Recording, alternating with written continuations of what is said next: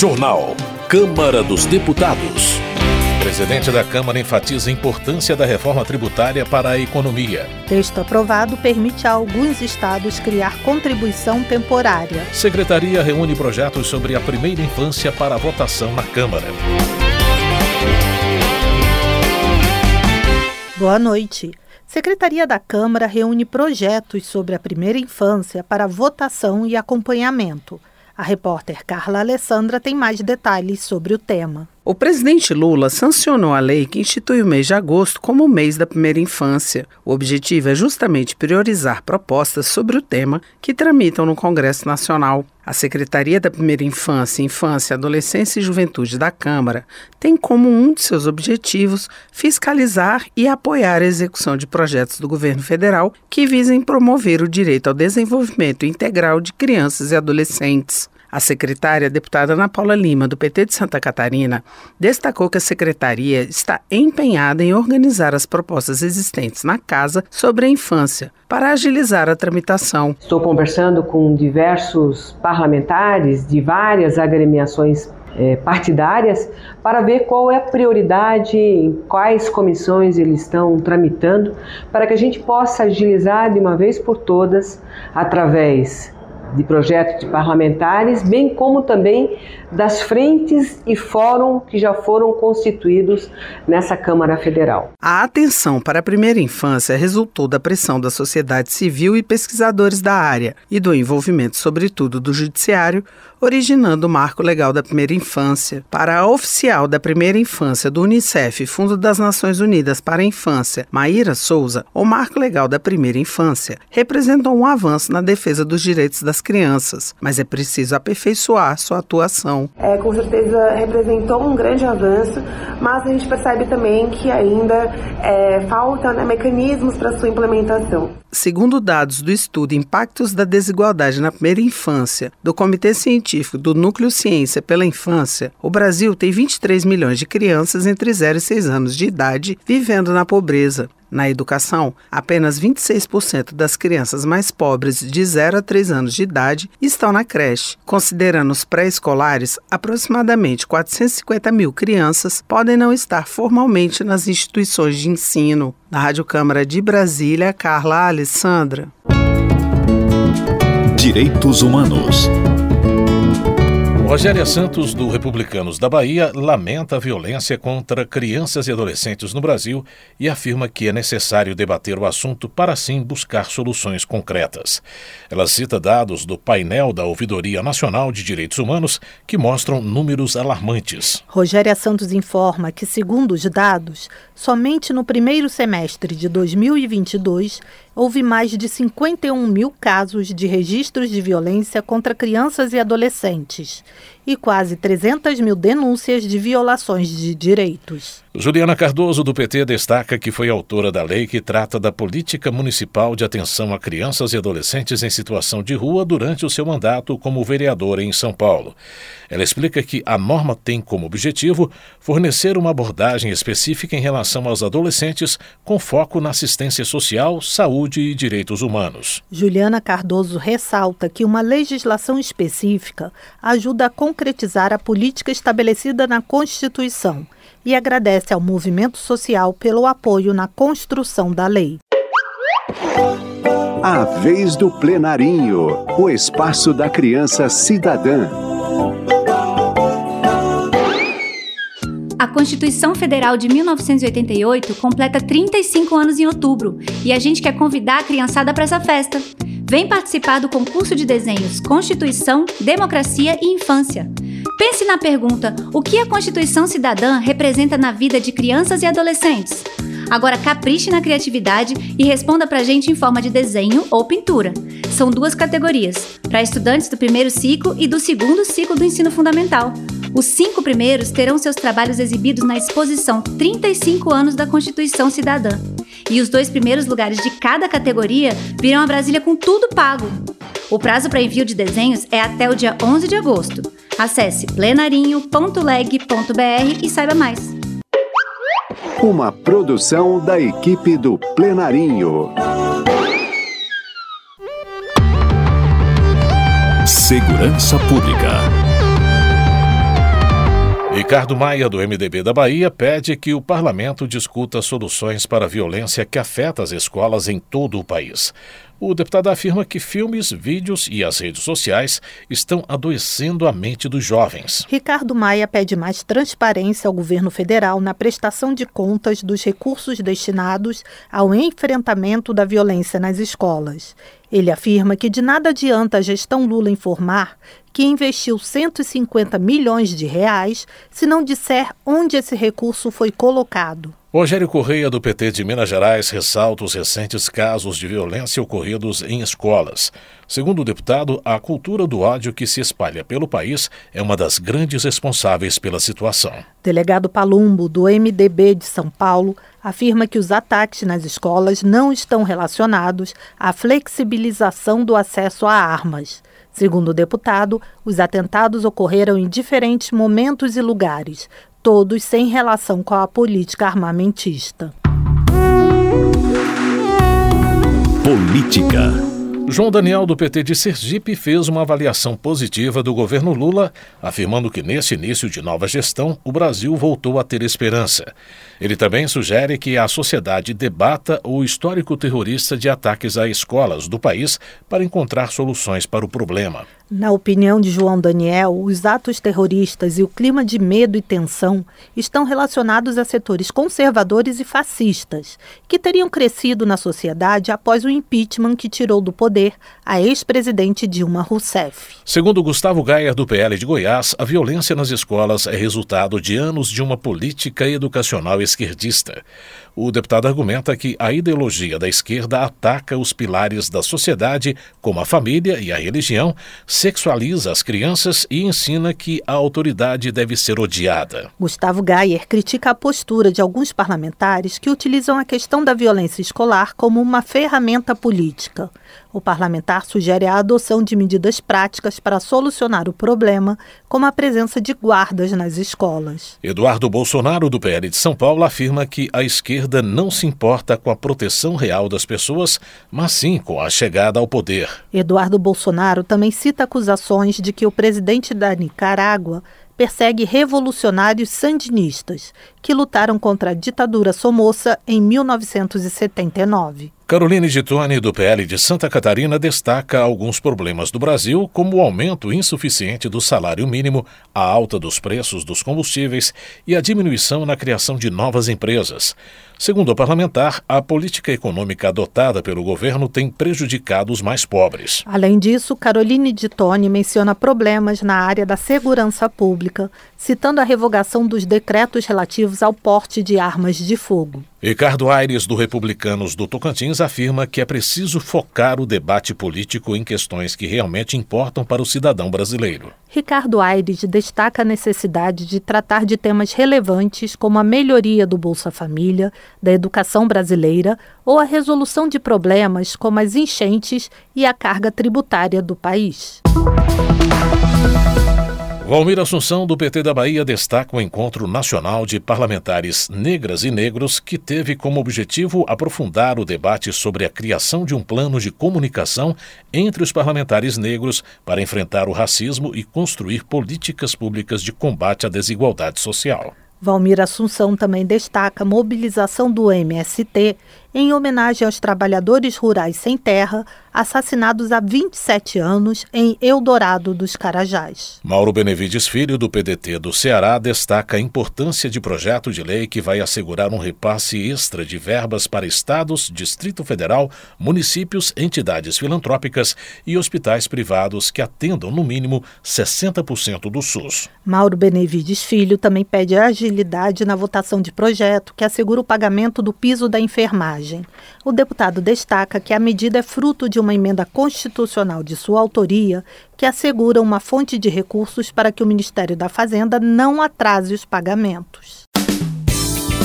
Agora a Rádio Câmara Brasília também está na TV aberta digital. No canal de multiprogramação da TV Câmara, você pode sintonizar e ouvir a rádio 24 horas por dia. Acesse o menu principal do controle da sua TV e procure Sintonia Automática de Canais. Não encontrou? Mande um WhatsApp pra gente. 61 99978 9080. Nós ajudamos você.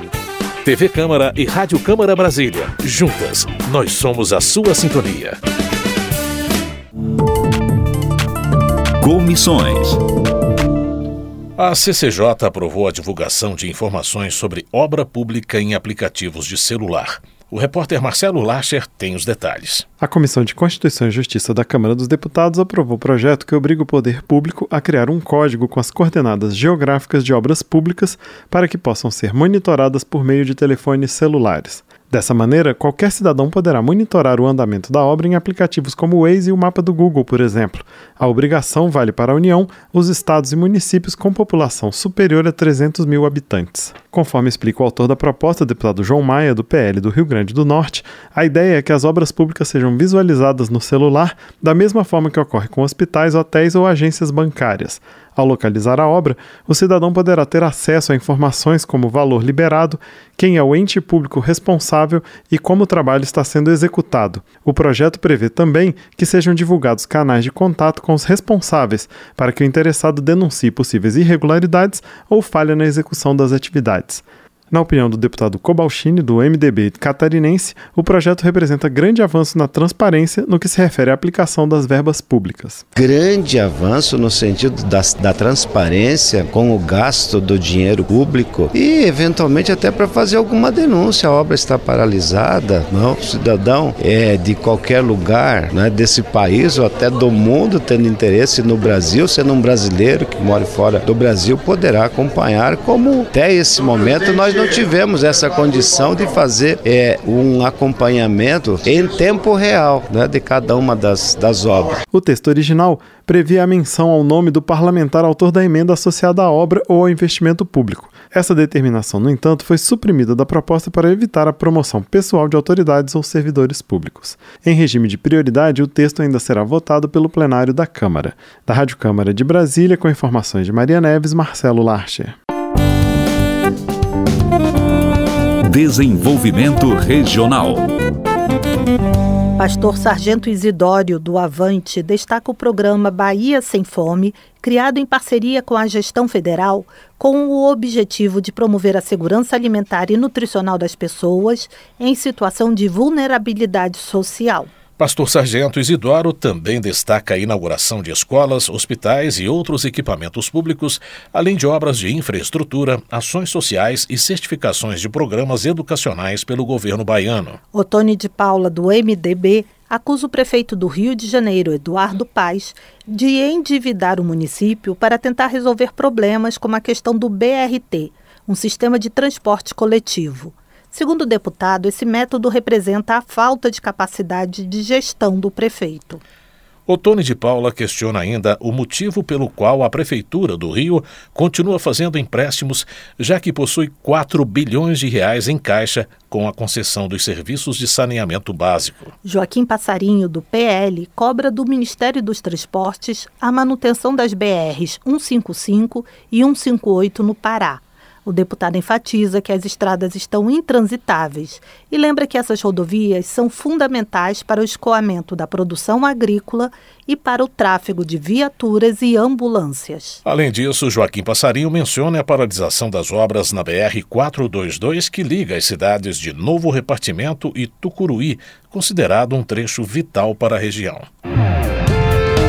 Economia texto da reforma tributária aprovada pelos deputados permite a alguns estados criar uma contribuição temporária, principalmente sobre mineração. A repórter Silvia Munhato tem os detalhes. A reforma tributária aprovada na Câmara permite a alguns estados criar uma contribuição sobre produtos primários e semi-elaborados, como minério de ferro, para investimento em obras de infraestrutura e habitação, ela valeria até 2043. O texto indica que essa contribuição viria em substituição a contribuições voluntárias a fundos estaduais utilizadas em acordos para manutenção de benefícios tributários, mas nem todos os estados estão nessa situação. Durante a tramitação da reforma, deputados de estados produtores de minérios pediram ao relator, deputado Agnaldo Ribeiro, do PP da Paraíba, que fosse instituída alguma tributação sobre essa riqueza, que é exportada e só beneficiaria as empresas exploradoras. A partir de 1996, esses estados perderam a taxação de CMS sobre essas exportações. O relator se mostrava contrário à taxação de exportações, mas entrou em acordo para as mudanças finais. O coordenador do GT, deputado Reginaldo Lopes, do PT de Minas Gerais, em seminário com fiscais tributários agora em julho, disse que a reforma tributária poderá ter o efeito de manter a riqueza mineral no país. Se tivesse um sistema de creditamento dos insumos e desoneração total dos investimentos, talvez o Brasil não teria acelerado a sua desindustrialização. O que levou, na verdade, foi muita siderúrgica virar exportadora de minério. Para que ser tributado internamente, vender com resíduo tributário, não ser competitivo do ponto de vista internacional, sendo que era melhor ser uma empresa meramente exportador, no máximo de um produto semi-elaborado. Também os municípios ampliaram a atual contribuição para a iluminação pública. Hoje ela vale apenas para o custeio do serviço. Com a reforma, os recursos podem ser gastos também com melhorias e expansão. Da Rádio Câmara de Brasília, Silvia Minhato. Presidência. Em evento com empresários em São Paulo, o presidente da Câmara enfatizou a importância da reforma tributária para a economia brasileira.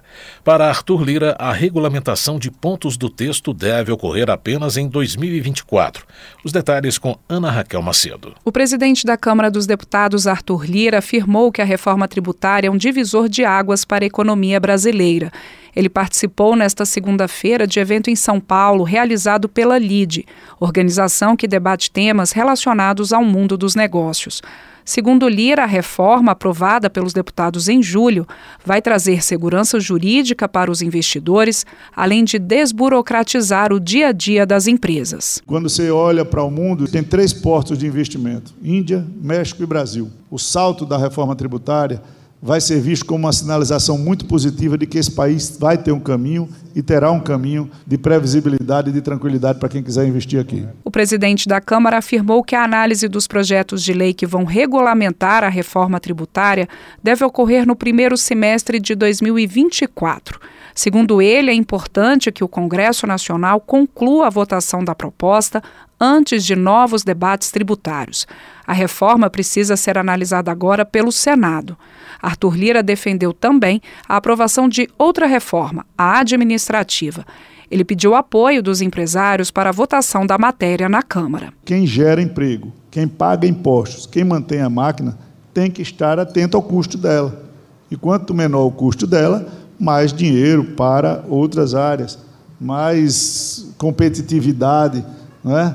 para que todos os setores possam se desenvolver. O presidente da Câmara, Arthur Lira, voltou a dizer que o texto da reforma administrativa não afeta os atuais servidores públicos, somente os que entrarem após a transformação do texto em emenda constitucional. Lira defendeu ainda a análise pela Câmara dos Deputados de outros temas, como a desoneração da folha de pagamentos. Da Rádio Câmara de Brasília, com informações de Janari Júnior, Ana Raquel Macedo. Termina aqui o Jornal Câmara dos Deputados, com trabalhos técnicos de Milton Santos e apresentação de José Carlos Andrade e Mônica Tati. Uma boa noite para você. Uma ótima noite. Ouça agora as notícias do Tribunal de Contas da União. Minuto do TCU. O Tribunal de Contas da União analisou na semana passada representação do Congresso Nacional para avaliar os efeitos da chamada PEC dos precatórios. A auditoria avaliou os reais impactos e riscos orçamentários, financeiros e fiscais da proposta de emenda à Constituição. A fiscalização do TCU confirmou que as mudanças na forma de pagamento de precatórios previstas na PEC poderiam resultar no aumento da dívida pública. Isso porque o texto propõe limites no orçamento anual por cinco anos seguidos, de 2022 a 2026, o que geraria acúmulo progressivo dos valores a pagar. A PEC dos precatórios foi apresentada em 2021 pelo então presidente da República Jair Bolsonaro ao Congresso Nacional. Saiba mais em tcu.gov.br. TCU Fiscalização a serviço da sociedade.